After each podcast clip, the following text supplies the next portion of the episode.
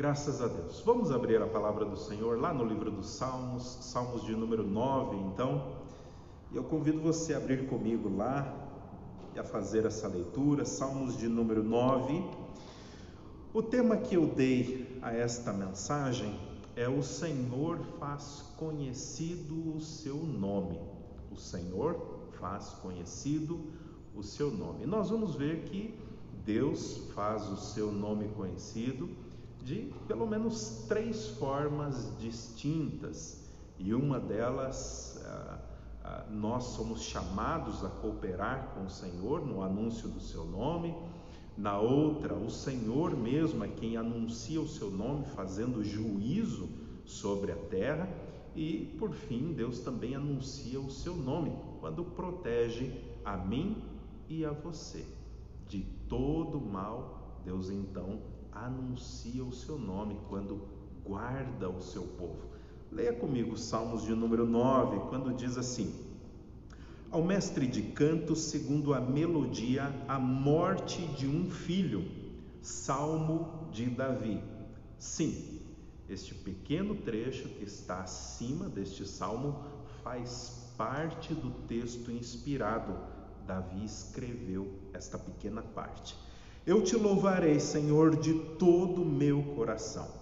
Contarei todas as tuas maravilhas, em ti me alegrarei e exultarei. Ao teu nome, ó Altíssimo, eu cantarei louvores. Pois ao retrocederem os meus inimigos, tropeçam e somem da tua presença, porque defendes os, o meu direito e a minha causa no trono te assentas e julgas retamente. Tu repreendes as nações, destrói os ímpios, o ímpio, e, a, e para todos sempre lhes apaga o nome. Quanto aos inimigos, estão consumidos, suas ruínas são perpétuas. Arrasaste as suas cidades, até a memória deles pereceu mas o Senhor permanece no seu trono eternamente, trono que erigiu para julgar. Ele mesmo julga o mundo com justiça, julgará os povos com retidão. O Senhor é também alto refúgio para o oprimido, refúgio nas horas de angústia. Em ti, pois, confiam os que conhecem o teu nome, porque tu, Senhor, não desamparas os que te buscam. Cantem louvores ao Senhor, aquele que habita em Sião. Proclamem entre os povos o que ele tem feito, pois aquele que requer o sangue lembra-se deles e não se esquece do clamor dos aflitos. Compadece-te de mim, Senhor. Vê a que sofrimentos me reduziram os que me odeiam. Tu que me levantas das portas da morte, para que as portas da filha de Sião eu proclame todos os teus louvores e me alegre na tua salvação. As nações se afundaram na cova que fizeram, no laço que esconderam, ficou preso o seu pé. O Senhor se dá a conhecer pelo juízo que executa. Os ímpios ficam enredados nas obras de suas próprias mãos. No inferno serão lançados os perversos, todas as nações que se esquecem de Deus, pois o necessitado não será esquecido para sempre, e a esperança dos aflitos não será frustrada perpetuamente. Levanta-te, Senhor não deixes que os mortais prevaleçam, sejam as nações julgadas na tua presença. Infunde-lhes o medo, Senhor. Saibam as nações que não passam de simples mortais. Um estudioso da Sagrada Escritura chamado James Stewart diz que a força motivadora das missões na era da primeira igreja, não era propaganda e nem belos ideais de fraternidade entre os homens. A força motivadora das missões para a igreja do primeiro século era a proclamação dos atos poderosos de Deus, anunciar as obras de Deus, os feitos poderosos de Deus, era a missão da igreja no primeiro século e permanece sendo a missão da igreja no presente século. O evangelismo na Sagrada Escritura pode ser resumido desta forma: proclamação dos atos poderosos de Deus. É isso que a igreja é chamada para anunciar, é isso que a igreja é chamada para fazer, anunciar as obras de Deus. Porque à medida que a igreja anuncia os feitos poderosos de Deus, o evangelho é comunicado. À medida que nós falamos das obras de Deus, do nome de Deus e daquilo que Deus tem feito na história, o Evangelho também é proclamado através dessa mensagem e é anunciado, porque o Evangelho é a mensagem dos atos poderosos de Deus. É? O Evangelho conta a história de Deus.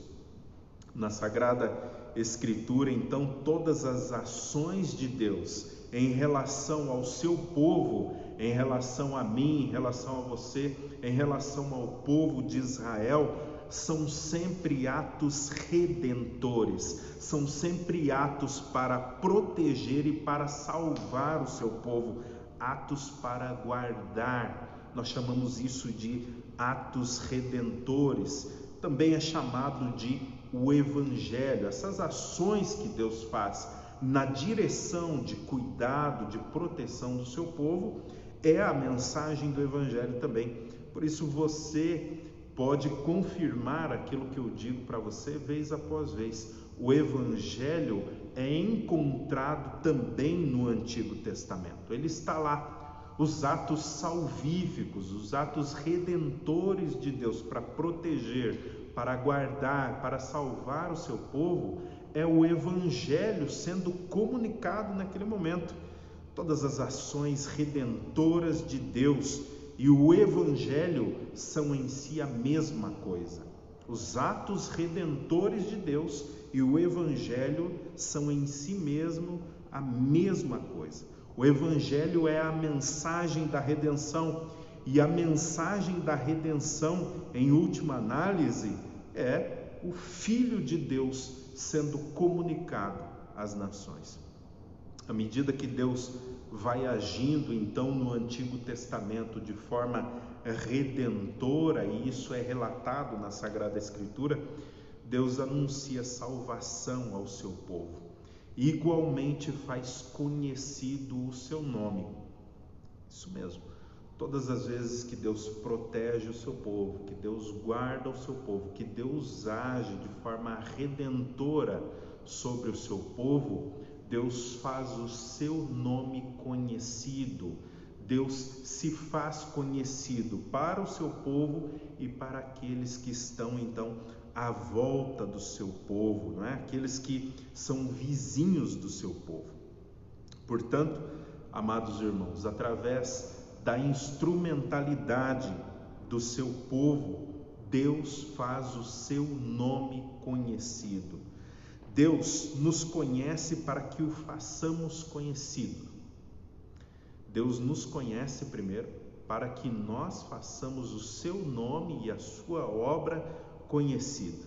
E assim Deus é anunciado através da boca do justo, através do exercício do juízo, quer protegendo o seu povo, quer julgando as nações vizinhas. E por fim, através da proteção que Deus dispensa sobre o seu povo. Todas as vezes que Deus guarda o seu povo, que Deus é um muro ao redor do seu povo, o nome de Deus e os feitos de Deus também são proclamados. Em muitas traduções da Sagrada Escritura, o Salmo 9 e o Salmo 10, eles sempre aparecem unidos em um único salmo. Se você observar, por exemplo, uma Bíblia católica romana, você vai perceber alguma dificuldade para localizar ali os salmos na sequência como você está acostumado. Isso acontece muitas vezes porque alguns dos salmos, nesse caso mais específico, o 9 e o 10, em uma Bíblia católica romana, eles estão unidos e formam então um único salmo, né? Eles estão sempre presentes nestas versões das Escrituras, mas nem sempre estão separados como nós estamos aí acostumados. Motivo dessa unidade entre o Salmo 9 e o Salmo 10 é principalmente a tradução, uma tradução grega chamada Septuaginta, que é uma tradução grega do Antigo Testamento. Ali, o Salmo 9 e o 10 aparece unido. Quando você estuda um pouco mais do hebraico também, você percebe que o Salmo 9 e o Salmo 10, ele forma uma espécie de acróstico não é? das letras do alfabeto hebraico. Então, há uma defesa muito forte para que o Salmo 9 e o Salmo 10 então fiquem sempre unidos. Esse acróstico que existe entre o Salmo 9 e o Salmo 10 é incompleto, mas isso é razão suficiente para mantê-los unidos aí. Outro ponto que chama a sua atenção, se você observar aí na sua Bíblia, é que o Salmo 10 ele não tem um título, ele tem ali talvez um título que o tradutor da escritura tenha colocado, mas no original hebraico ele não possui um título, afirmando então mais uma vez que o Salmo 9 e o Salmo 10 então, não é? deveria ser sempre é, estudado como uma unidade, pregado como uma unidade, ok? Por que, que é importante fazer essa distinção e falar sobre essas coisas? De repente você esteja pensando, pastor, por que, que é importante que eu saiba que o Salmo 9 e o Salmo 10 deveriam ficar juntos? Por que, que isso é importante? Porque sempre que você for estudar os Salmos, o Salmo 9 e o Salmo 10 devem ser estudados juntos, ok? Também isso é importante para que quando você pegue uma outra versão da Sagrada Escritura, você saiba que alguns dos salmos ali estão unidos e que o número pelo qual você procura, muitas vezes você não vai encontrar exatamente naquele capítulo, naquele número que você está procurando. Seja como for, meus amados irmãos, para efeito de praticidade e tempo, nós vamos manter separados o Salmo 9 em uma exposição e o Salmo 10 em outra exposição. Dito isso, então, Entrando agora na, nesse salmo mais especificamente, esse é um salmo que engana muitas pessoas. Muitas pessoas se iludem com esse salmo pensando que esse salmo é um hino de louvor, é um hino onde Deus é louvado, onde Deus é exaltado. Existe este tipo de hino dentro dos salmos, mas não é este o caso do Salmo 9 não é esse o caso. Não é um hino de louvor e também não é um hino de ação de graças. Você, ao ler o verso 1 e 2 e também o verso 11, pensa logo que é um salmo de louvor e de adoração a Deus. Não é. Esse é um salmo de lamento, é um salmo de lamentação. Se você observar os versos 13, 19 e 20, são eles que vão dar o tom para este salmo. Neste salmo, o salmista rasga o coração na presença de Deus, ele se lamenta diante de Deus, ele apresenta as suas queixas, as suas petições, ele apresenta os seus segredos íntimos, ele fala sobre medo, sobre aflição, sobre raiva. Também nesse tipo de salmo, que é o salmo de lamentação, Muitas vezes pode acontecer uma confissão de pecados, uma confissão de faltas diante do Senhor.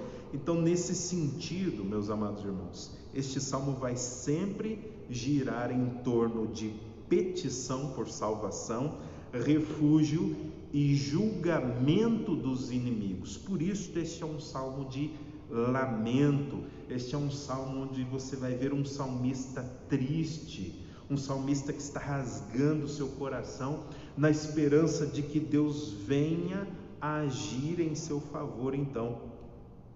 Pois bem, nesse salmo nós ainda vemos um Davi perseguido, um Davi cercado pelos seus inimigos e que nesse estado de coisas ele não se lança contra os seus inimigos, ele não sai à luta contra os seus inimigos. Não é à medida que esse estado de coisas então vai piorando, o salmista se volta novamente para Deus e pede a Deus para que ele revele a si mesmo, para que Deus se mostre, né? para que Deus faça o seu nome conhecido e os seus feitos conhecidos entre o povo que Davi está governando e também entre aqueles que são seus inimigos. E de que forma Deus vai fazer isso? Primeiro, através da instrumentalidade do seu povo, depois, julgando os povos, julgando os inimigos de Davi, e por fim, protegendo o seu povo. É dessa maneira que Deus basicamente anuncia o seu nome aqui no Salmo 9. Eu quero que você perceba essa fala minha.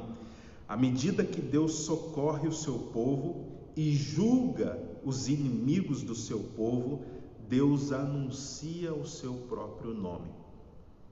À medida que eu peço para que Deus me socorra, esse não é um pedido egoísta. Talvez aqui nós tenhamos algumas coisas para corrigir nas nossas orações, nas nossas petições.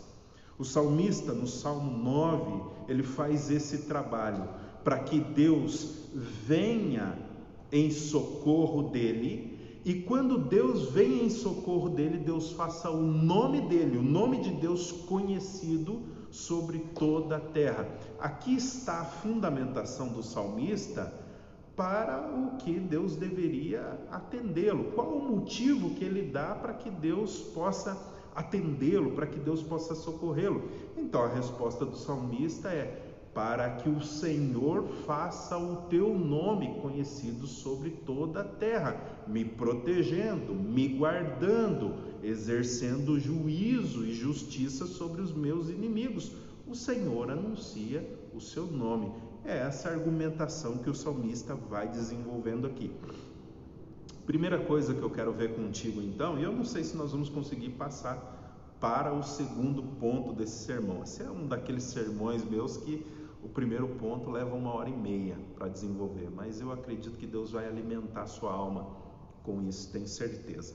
Primeira coisa que nós começamos a ver nos versos 1, 2 e no verso 11 é que através da boca dos justos o nome de Deus é anunciado ok? A partir da boca do seu povo, o nome de Deus é anunciado. Versos 1, 2 e verso 11 também. Ele diz assim: Eu te louvarei, Senhor, de todo o meu coração.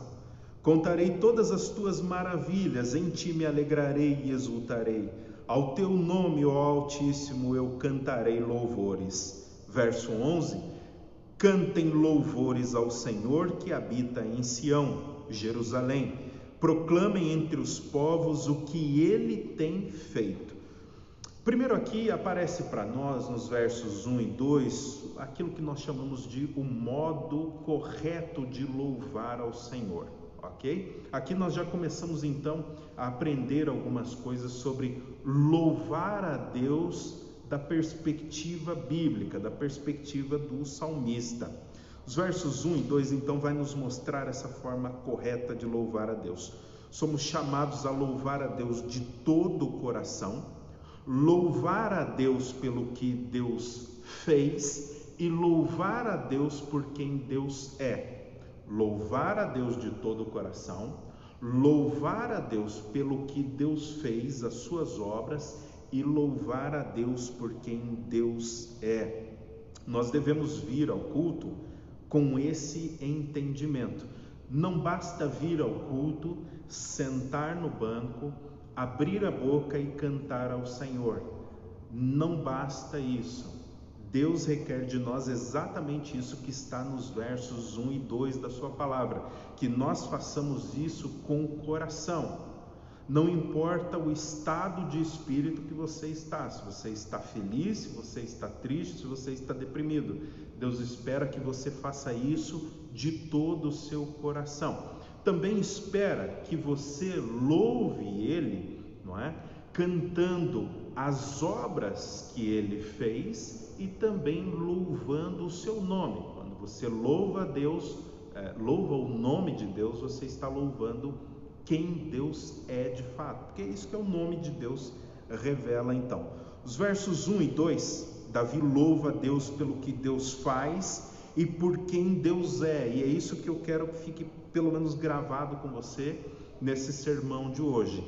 Versos 1 e 2, o salmista louva a Deus por quem Deus é e por, pelo que Deus faz. As duas coisas estão unidas aqui. Note que o salmista diz que louvará a Deus por suas maravilhas. Estas maravilhas aqui são as obras redentoras de Deus, mais especificamente aquelas obras que aconteceram no passado, antes do tempo de Davi, é? em especial aquelas obras do Êxodo. São estas as maravilhas que Davi está falando, que ele vai louvar a Deus pelas obras redentoras que Deus tem feito, que Deus tem protagonizado para o seu povo, quer chamando Abraão, Isaac, Jacó, os patriarcas, não é? O próprio Noé, quer tirando o seu povo do Egito, caminhando com esse povo pelo deserto, estas são as maravilhas para as quais Davi está olhando nesse momento e que ele diz que vai cantar, não é? Perceba que estas são as obras de Deus, isso é o que Deus faz, não é quem Deus é ainda, é o que Deus faz, as maravilhas de Deus.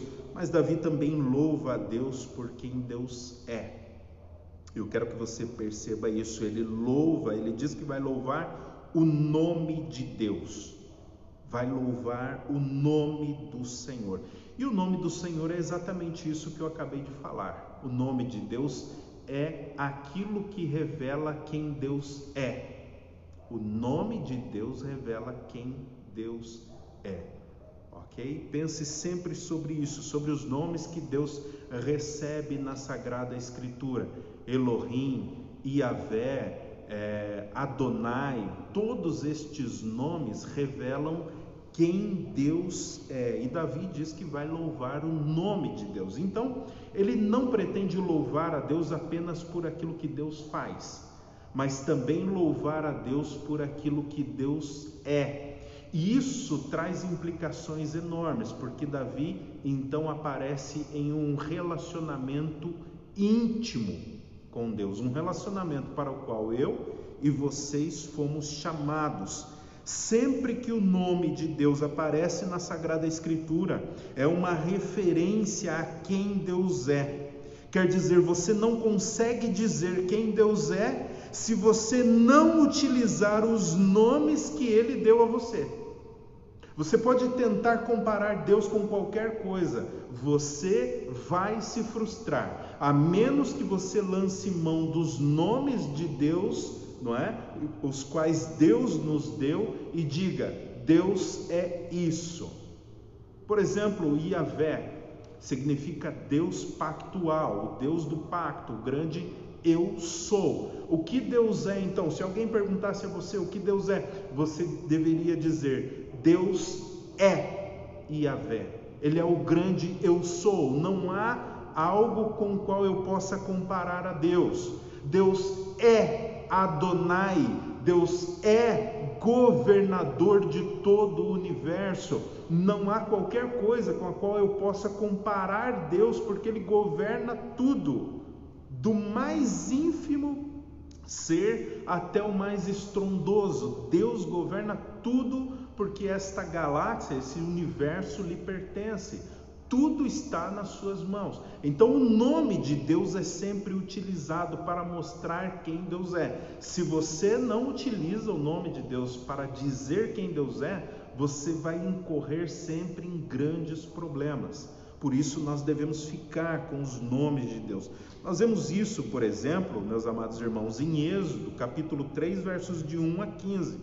À medida que eu fizer a leitura de Êxodo 3, de 1 a 15, eu quero que você perceba que Deus é identificado de duas formas bastante específicas.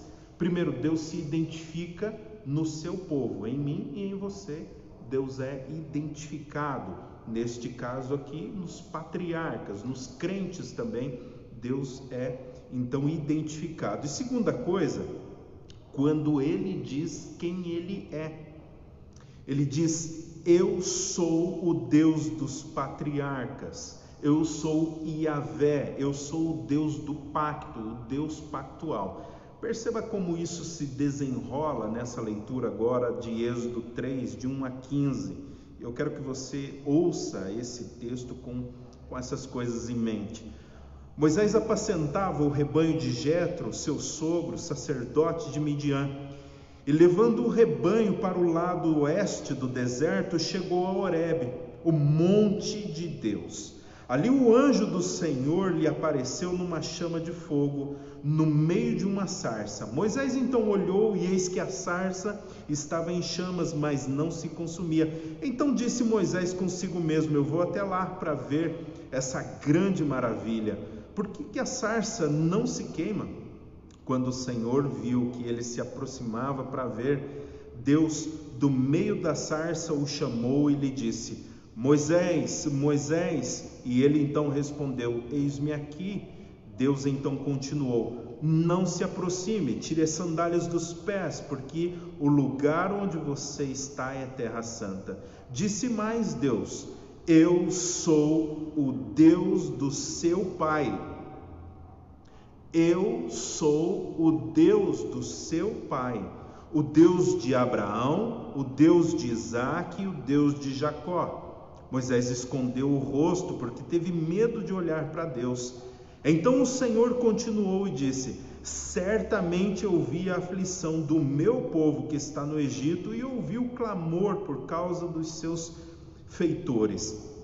Conheço o sofrimento do meu povo, por isso desci a fim de livrá-lo das mãos dos egípcios e também para fazê-lo sair daquela terra e levá-lo para uma terra boa e ampla terra que mana leite e mel, o lugar do cananeu, do eteu, do amorreu, do ferizeu, do eveu e do jebuseu. Pois o clamor dos filhos de Israel chegou até mim, e também vejo a opressão com que os egípcios os estão oprimindo. Agora venha, e eu enviarei a Faraó, para que você tire do Egito o meu povo, os filhos de Israel. Então Moisés perguntou a Deus: quem sou eu para ir a Faraó e tirar do Egito os filhos de Israel? Pelo que Deus respondeu: Eu estarei com você, e este será o sinal que eu o enviei. Depois que você tiver tirado o povo do Egito, vocês adorarão a Deus neste monte.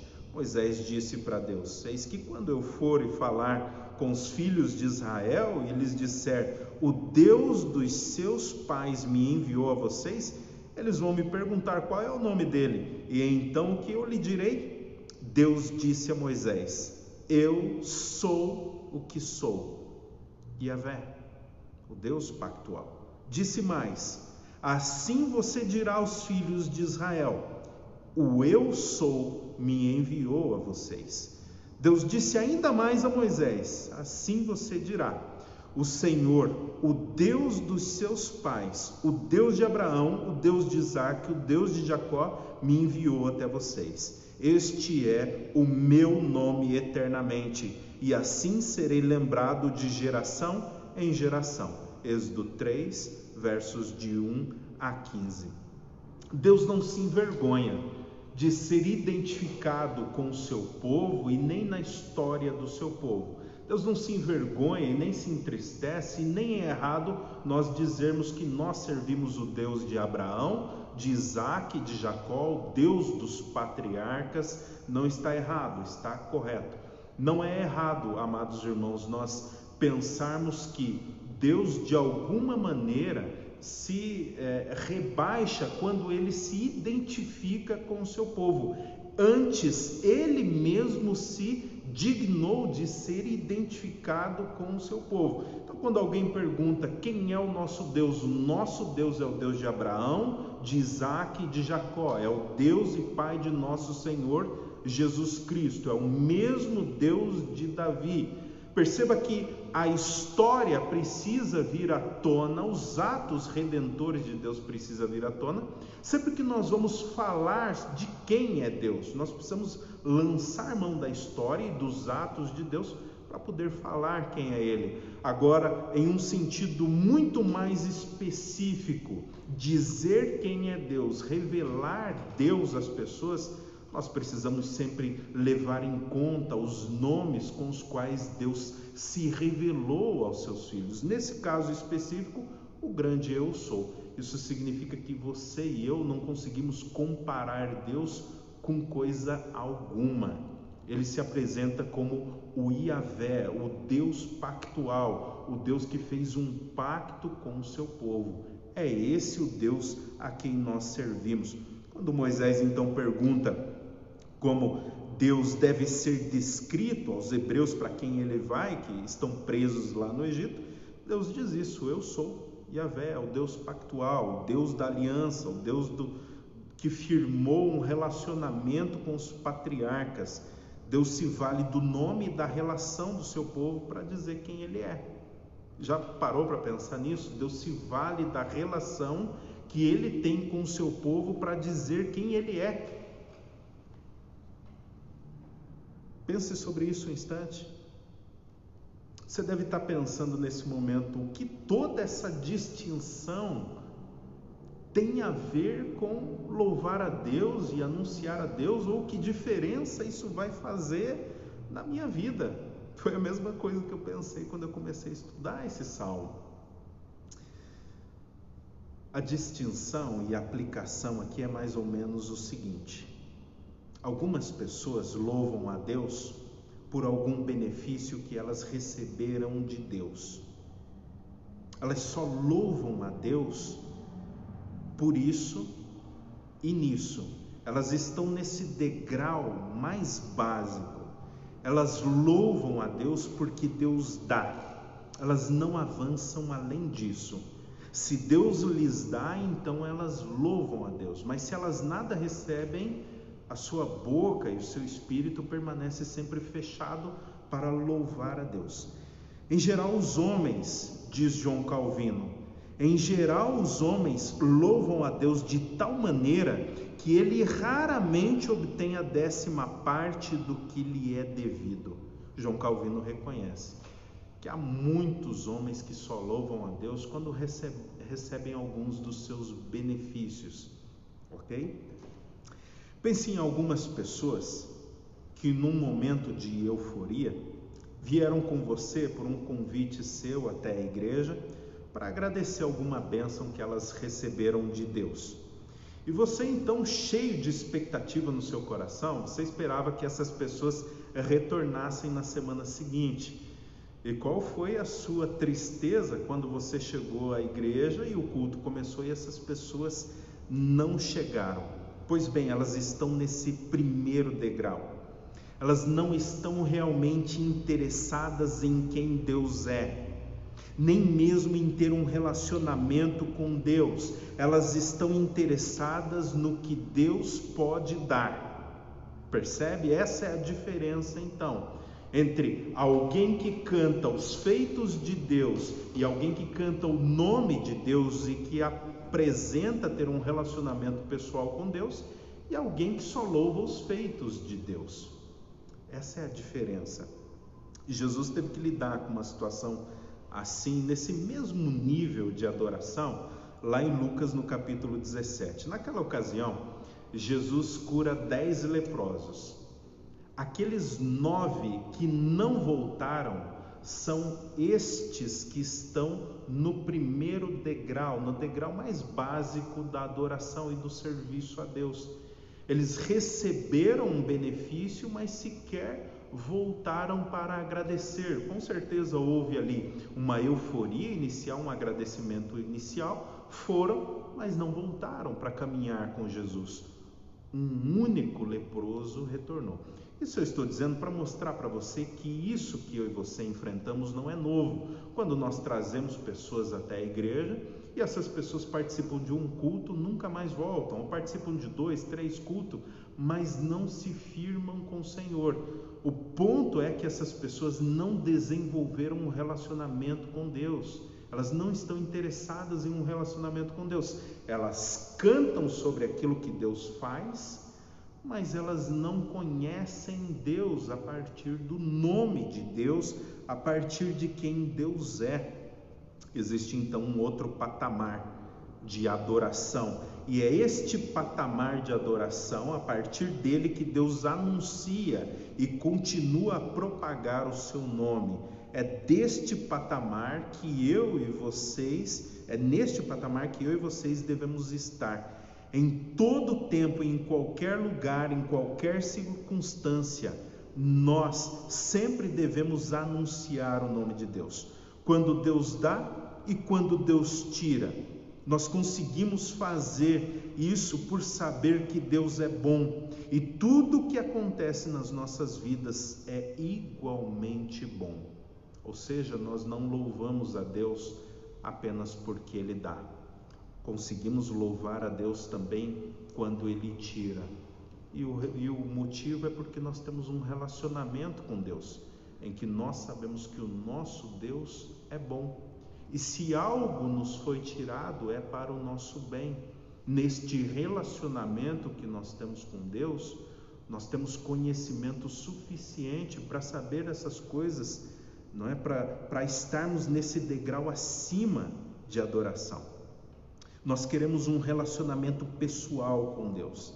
Davi, nesse salmo, é este homem de relacionamento pessoal com Deus estas pessoas que estão neste relacionamento com Deus, são estas as pessoas que Deus usa para continuar anunciando o seu nome, para continuar fazendo conhecido o seu nome. Um dos motivos pelos quais o nome de Deus permanece é porque o seu povo, aqueles com quem Deus tem um relacionamento, continuam anunciando o nome do Senhor.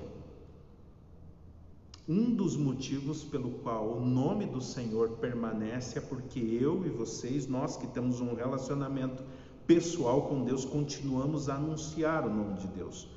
O povo de Deus continua fazendo conhecido o nome do Senhor.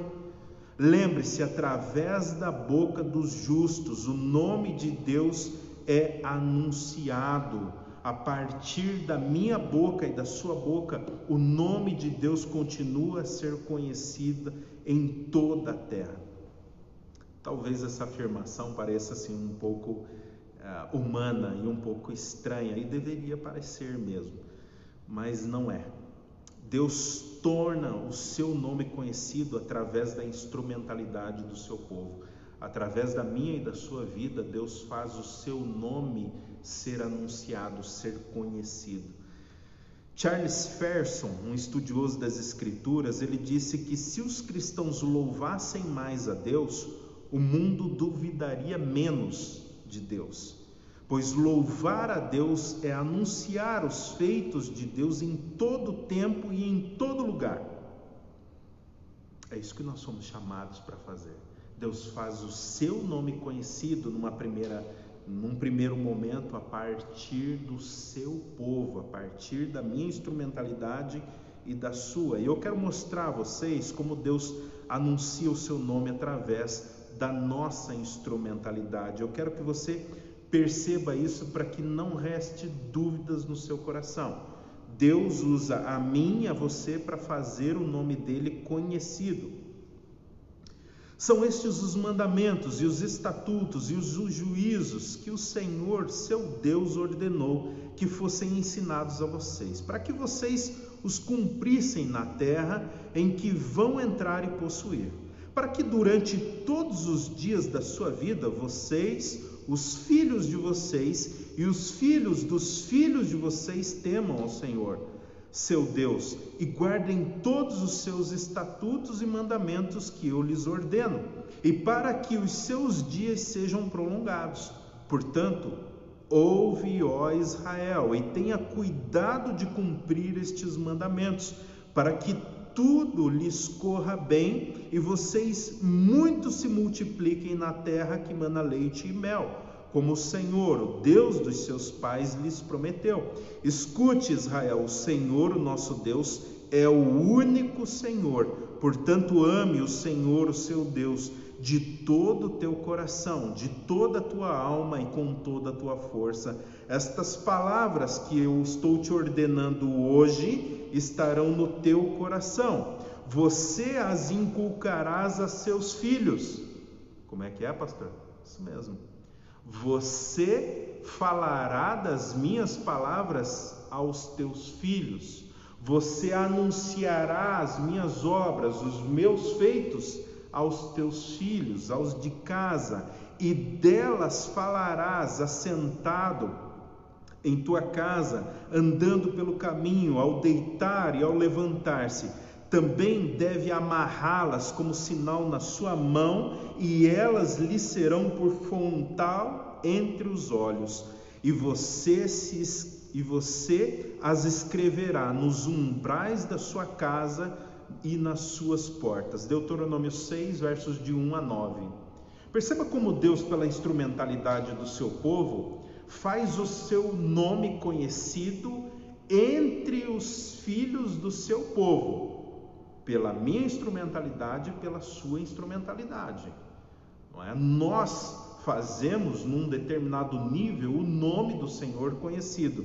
Quando chega em Deuteronômio 6, 20 a 21, olha o que a palavra de Deus diz: quando no futuro os seus filhos perguntarem o que significam os testemunhos, estatutos e juízos que o Senhor, o nosso Deus, lhes ordenou, vocês dirão a eles a história dos feitos do Senhor.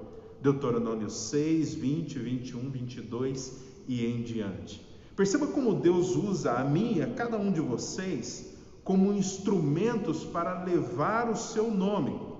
Eu estou dizendo isso porque muitas pessoas não se preocupam com a forma como elas vivem. Muitas pessoas pensam que é Deus quem, de forma sempre extraordinária, vai agir para levar o nome dele. Não é. Isso é um erro grave. Aqui na Sagrada Escritura, nos versos 1, 2 e 11, Davi está claramente anunciando e publicamente os feitos do Senhor e o nome do Senhor a todo o povo. E no meio dessa festa, aqueles que não conhecem o Senhor estão conhecendo ao Senhor a partir da instrumentalidade de Davi. Em síntese, Deuteronômio 6, versos de 1 até o verso de número 23, 24 faz da minha e da sua casa uma pequena igreja. Existe uma escola dominical permanente dentro da minha e da sua casa.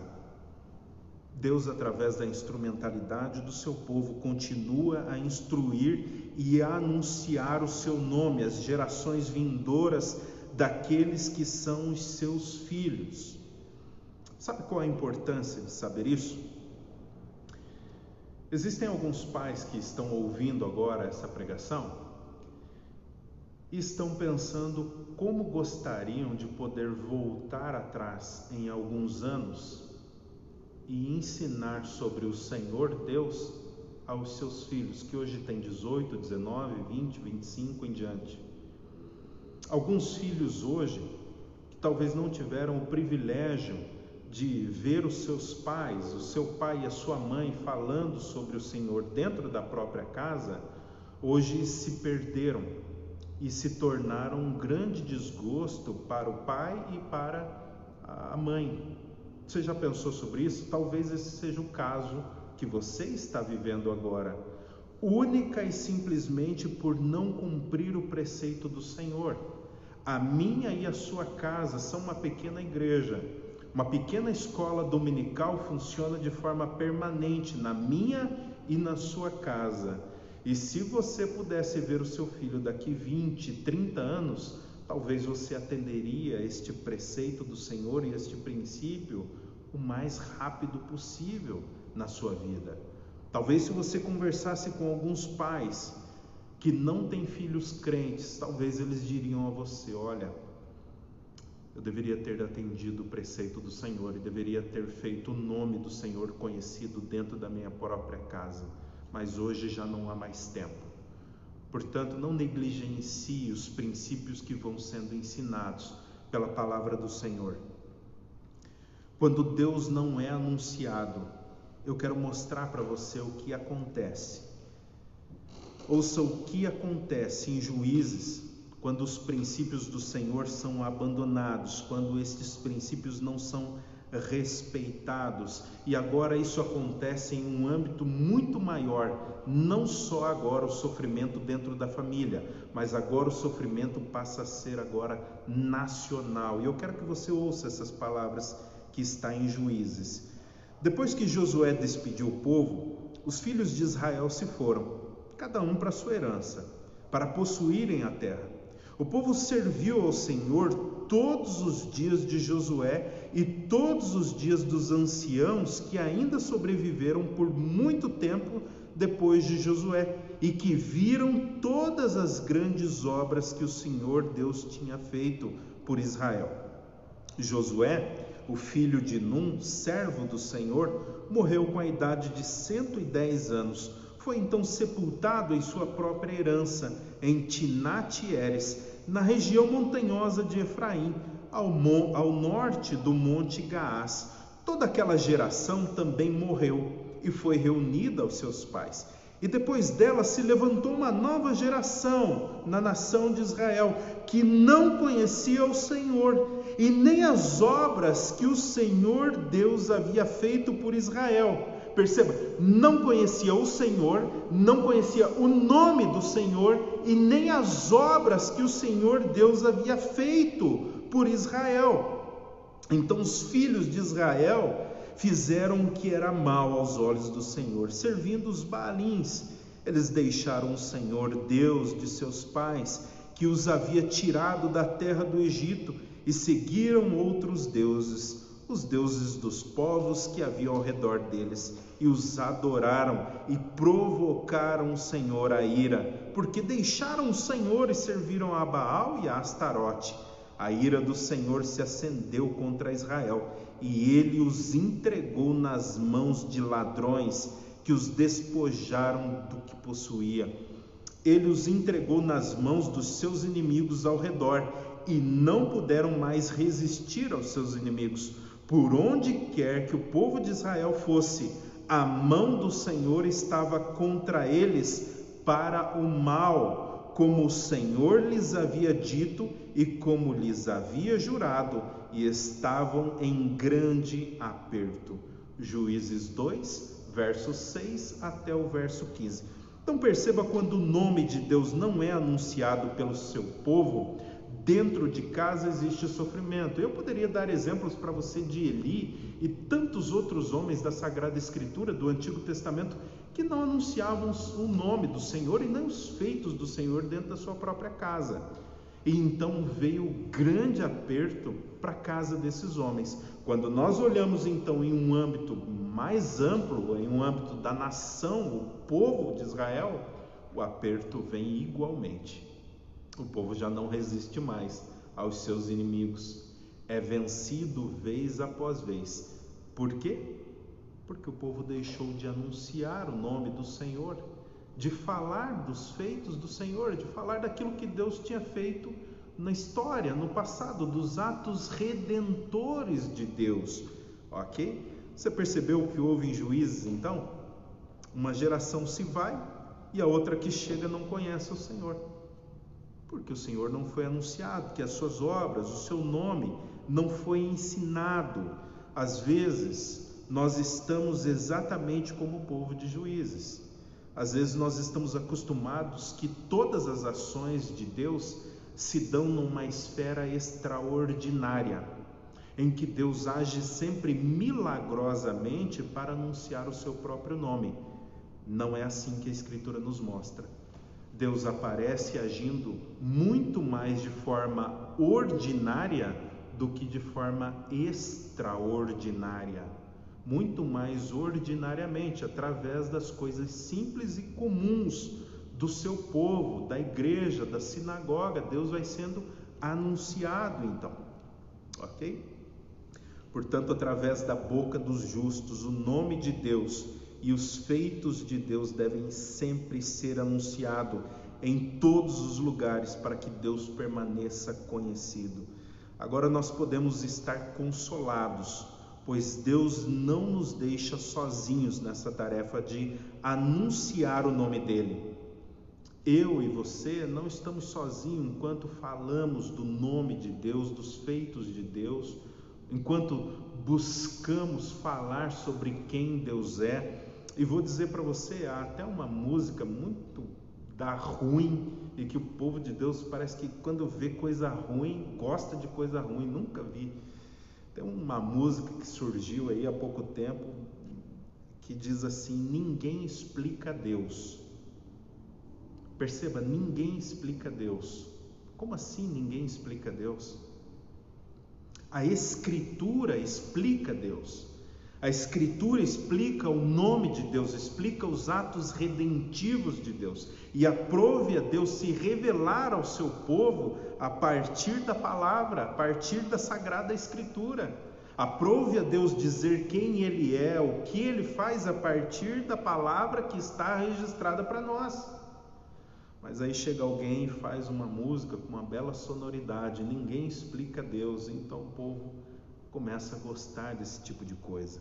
Não, a Escritura nos ensina claramente quem é Deus, o que Deus fez, o que Deus faz e o que Deus ainda fará. A partir dos nomes de Deus, Deus se revela, Deus se dá a conhecer ao seu povo e diz quem Ele é ao seu povo. Nós não estamos sozinhos nessa tarefa de anunciar o nome de Deus. Deus também está trabalhando para que o seu nome seja anunciado. Nós somos então cooperadores de Deus nessa tarefa. Eu quero parar aqui, esse ainda é o primeiro ponto do sermão, e há ainda mais dois pontos para serem abordados, em que através do juízo o nome de Deus é anunciado e através da proteção que Deus dá ao seu povo, o nome dele é também anunciado mas nós vamos ver esses últimos dois pontos então no próximo domingo para não prolongar muito esse sermão. Eu quero que você guarde com você exatamente estas últimas palavras que eu lhe disse. Deus faz o seu nome conhecido a partir da minha instrumentalidade e a partir da sua instrumentalidade. Isso significa o seguinte: que todas as vezes que você rejeita algum trabalho em que você poderia anunciar o nome de Deus, você está falhando no propósito para o qual Deus chamou você. Você ouviu essa última frase? Deus chamou você para proclamar o nome dele, a obra dele, os feitos dele. E todas as vezes que você rejeita isso, você está abrindo mão do propósito para o qual Deus chamou você. Além do mais, a minha e a sua casa, então, são um pequeno celeiro da igreja. Existe uma escola bíblica dominical permanente na minha e na sua casa, onde nós ensinamos os nossos filhos sobre os feitos de Deus, sobre quem é Deus e sobre o que Deus faz. Todas as vezes que os nossos filhos nos vêm estudando a Sagrada Escritura, orando, cantando hinos, eles estão aprendendo conosco a louvar ao Senhor. Todas as vezes que nós trazemos os nossos filhos à casa do Senhor e fazemos com que eles participem do culto, eles estão sendo instruídos pela palavra de Deus a adorar e a amar ao Senhor. Que Deus possa falar ao nosso coração, meus amados irmãos. Que Deus possa nos ajudar, principalmente a partir da perspectiva de que Deus nos chama para louvá-lo de todo o nosso coração, louvá-lo pelos seus feitos, por aquilo que ele faz por nós, mas também louvá-lo por aquilo que ele é. E o seu nome declara quem ele é, e ele se identifica com o seu povo quando vai dizer quem ele é. Que Deus nos abençoe nessa noite, a continuarmos conhecendo a palavra do Senhor a continuarmos crescendo em graça e em sabedoria para podermos instruir a outros e ter o nosso coração sempre bem firmado na palavra do Senhor e não ser levado por ventos de doutrinas e às vezes por coisas que não provêm do Senhor. A minha oração é para que Deus abençoe a sua casa, abençoe a sua família mais uma vez e te dê uma ótima semana, uma semana de sucesso na presença do Senhor. Eu convido você a orar comigo ainda, uma oração de encerramento. Eu vou chamar o presbítero Charles aqui. Eu acho que vocês não viram ele ainda, mas ele está aqui, ó. Está aqui e ele vai orar conosco essa oração de encerramento. Vamos orar então? Senhor Deus, nós te louvamos, ó Pai, te agradecemos por esse tempo de ouvir a Sua palavra, que a Sua palavra, Senhor, impacta nossas vidas, ela, ela vem e nos confronta, Senhor, para que voltemos a andar nos caminhos retos. Ó Deus, que o Senhor venha falar com cada pessoa nessa noite que ouviu essa palavra e por aqueles que ainda ouvirão, Pai, pela internet. Que o Senhor venha, Deus, a fortalecer as nossas vidas, impactar, Deus, os nossos corações que nós venhamos a nos arrepender dos nossos caminhos maus e andar, Senhor, nos teus caminhos. Que venhamos, ó Pai, a ensinar essas palavras a outras pessoas. Que venhamos, ó Deus, a usar essa palavra para iluminar a mente de outras pessoas que não te conhecem. Deus, continua abençoando a vida do pastor Fabiano. Ó Deus, sustenta a sua vida, traz alegria, traz, Senhor, contentamento. Supre, Senhor, todas as suas necessidades. E que ele continue, Senhor, a ser instruído por ti iluminado, Pai, na tua palavra. Ó Deus, para poder também transmitir essas palavras a nós. Ó Deus, esteja com todo o teu povo, com a tua igreja nessa noite, nos guardando, Pai, nessa nova semana, que seja para honra e glória do teu nome, Pai. Em nome de Jesus que nós oramos. Amém. Amém. Deus abençoe, uma ótima semana.